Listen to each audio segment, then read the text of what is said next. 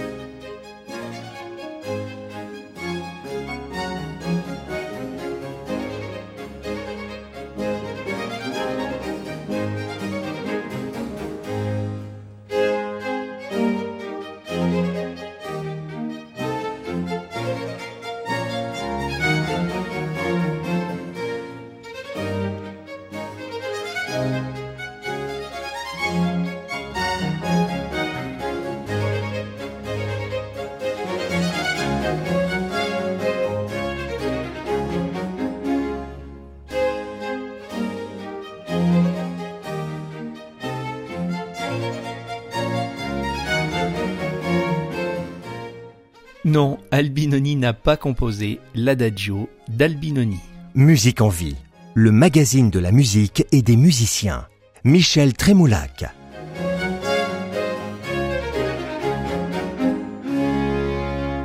Dans la culture populaire, le nom d'Albinoni est définitivement associé à son adagio. En fait, il n'est connu que pour cette œuvre, alors qu'il en a composé bien d'autres. Mais le plus drôle, c'est que cet adagio, la pièce qui a fait sa gloire, n'est finalement pas de lui. Notre magazine Musique en vie nous fait découvrir aujourd'hui quelques-unes des œuvres de ce Tommaso Albinoni, et en guise de clin d'œil, nous reviendrons également sur le célèbre adagio, mais à travers deux versions plutôt alternatives, finalement à travers les inspirations qu'il a suscitées depuis sa création au milieu du XXe siècle.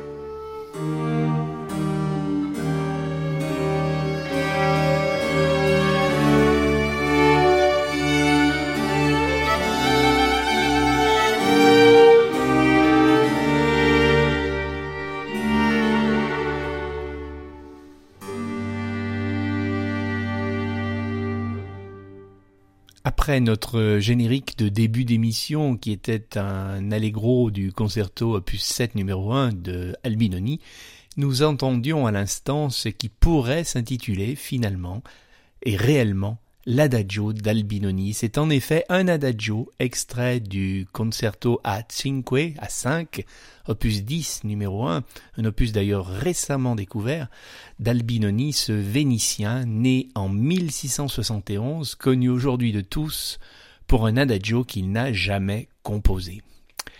L'histoire de ce fameux adagio commence en fait dans les années 50, plus de 200 ans après la mort du compositeur. C'est à cette époque qu'un musicologue italien va découvrir un fragment de partition d'Albinoni à la bibliothèque de Dresde en Allemagne. Dresde est une ville martyre de la Seconde Guerre mondiale et elle devra attendre les années 60, 1960 pour connaître une renaissance avec la reconstruction à la mode soviétique, hein, puisque Dresde est alors en RDA, de tous les bâtiments détruits pendant les bombardements de 1945. C'est donc dans les décombres de l'ancienne bibliothèque que l'italien Remo Giasotto trouve quelques feuilles de musique avec une ligne de basse, quelques accords et une ligne de violon signée Albinoni.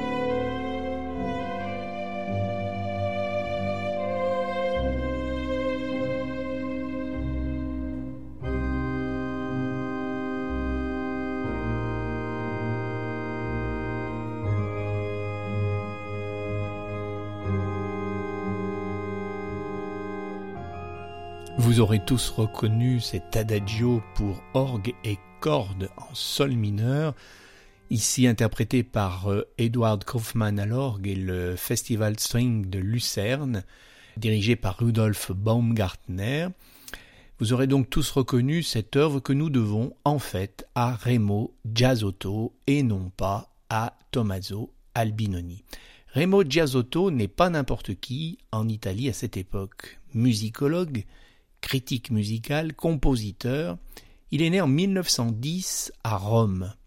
Il apprend le piano et la composition au Conservatoire de Milan, puis étudie la littérature et la philosophie à l'Université de Gênes. Il intègre en 1932 la revue Rivista Musicale Italiana en tant que critique tout d'abord, puis à partir de 1945 en tant qu'éditeur.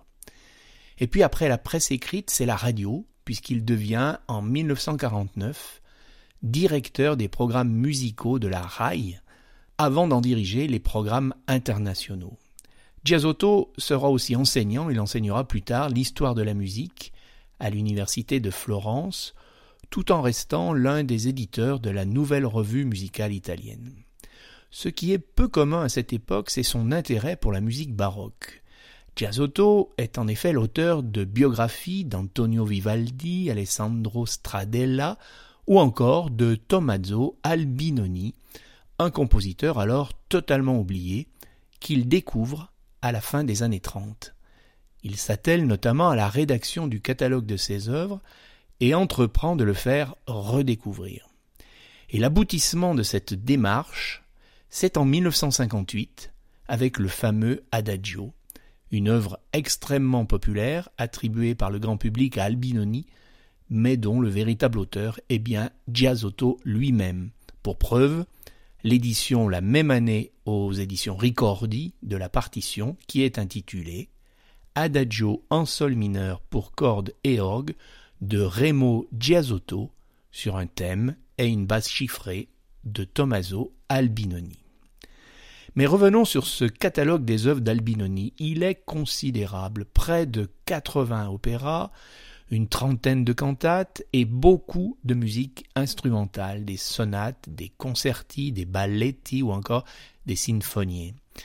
Cette musique instrumentale a été publiée en majeure partie à Venise ou à Amsterdam, mais malheureusement, les opéras ont quasiment tous disparu en 1945 dans le bombardement de la bibliothèque de Dresde dans laquelle ils étaient conservés.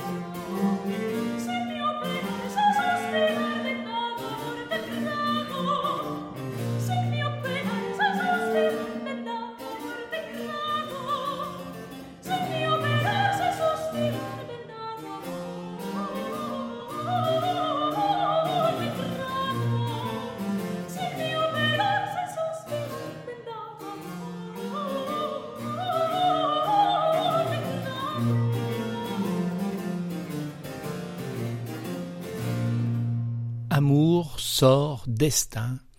Amor, sorte, destino. Opus 4, c'était l'aria de cette cantate pour voix seule, interprétée ici par Silvia Frigato et l'ensemble L'Arte dell'Arco, une cantate donc pour voix soliste qui illustrait la production vocale de Tommaso Albinoni. Oui, quelques opéras peut-être dont il reste des fragments, et puis, comme je vous le disais, une série de cantates, essentiellement des cantates pour voix soliste. Arrêtons-nous à présent sur sa musique concertante, on peut le dire dans la grande tradition italienne, des concerti a cinque, que Vivaldi appelle aussi concerti di ripieni, le ripieno étant le petit groupe d'instruments qui s'oppose au reste de l'orchestre que l'on appelle le tutti dans le concerto grosso, et puis des concerti de solistes où là c'est un instrument seul qui a la vedette. Chez Albinoni, il semble que ce soit le hautbois qui a les faveurs du compositeur. Écoutons par exemple le concerto pour deux hautbois et orchestre de son opus 9, numéro 3.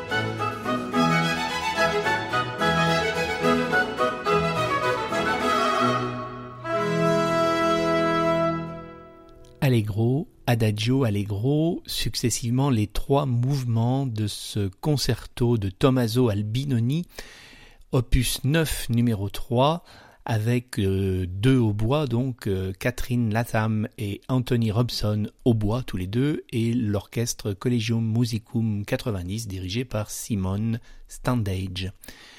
Si le catalogue des œuvres d'Albinoni est entrepris par Giasotto dans les années 1930, ce dernier ignore encore à cette époque l'existence d'un recueil de concerti, ce sera son opus 10, découvert vers 1960, conjointement d'ailleurs dans les collections privées d'une famille suédoise, les De Geer, et d'un Français, André Meyer.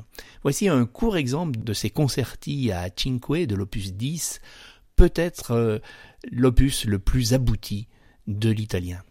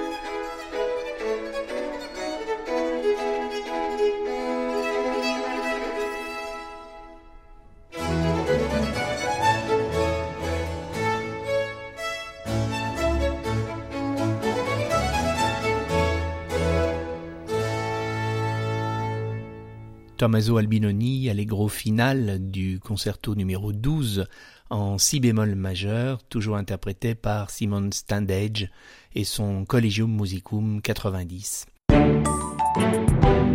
RCF Saint-Étienne. Un magazine musique en vie consacré à Tommaso Albinoni et au célèbre adagio qu'il n'a jamais composé même s'il lui a valu une immense gloire posthume. Alors je vous le disais en début d'émission, cet adagio a inspiré de nombreux musiciens dans divers styles, les Doors, le groupe Exception et sa version pop, Nana Mouskouri ou encore Lara Fabian. Le cinéma aussi lui rend également hommage dans des versions souvent revisitées, l'année dernière à Marienbad d'Alain René en 1961, le procès d'Orson Welles en 1962, La Rage, film de Pasolini en 1963, ou encore le film de science-fiction Rollerball en 1975 et bien d'autres. On peut dire en tout cas que dans les années 60, le monde entier s'entiche de cet adagio et le met à toutes les sauces. En 1963, par exemple, la chanteuse France Gall a 16 ans et sort son premier 45 tours. Et pour l'occasion, l'arrangeur Jacques Datin va lui adapter le célèbre adagio à la mode dans une version quelque peu bossa nova, sur des paroles de son père Robert Gall. J'entends cette musique.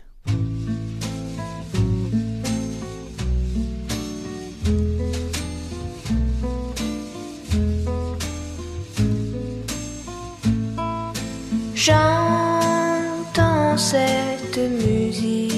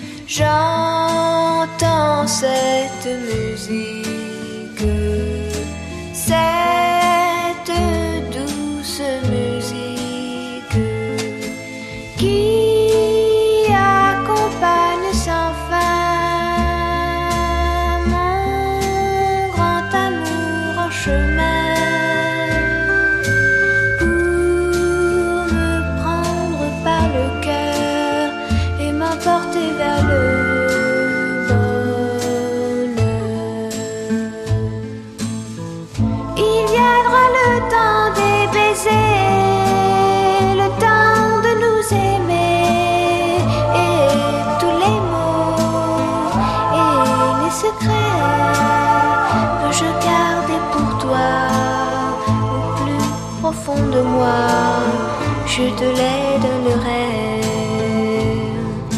J'entends cette musique,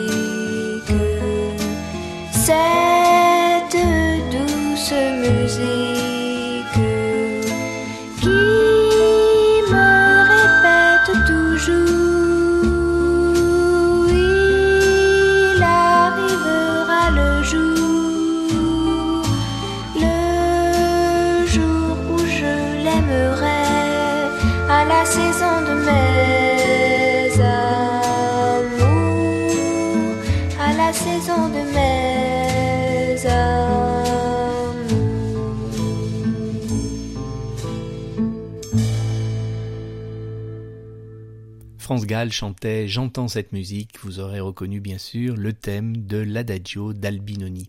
Refermons ce magazine Musique en vie avec une autre version de cet adagio jazzotto Albinoni, fort différente. En 2019, le jazzman sud-africain Charles Duplessis s'empare lui aussi du célèbre thème.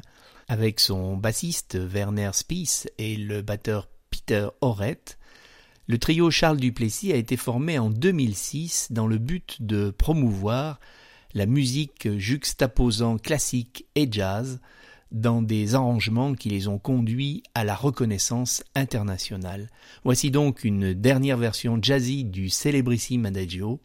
Je vous dis à bientôt sur les ondes de RCF.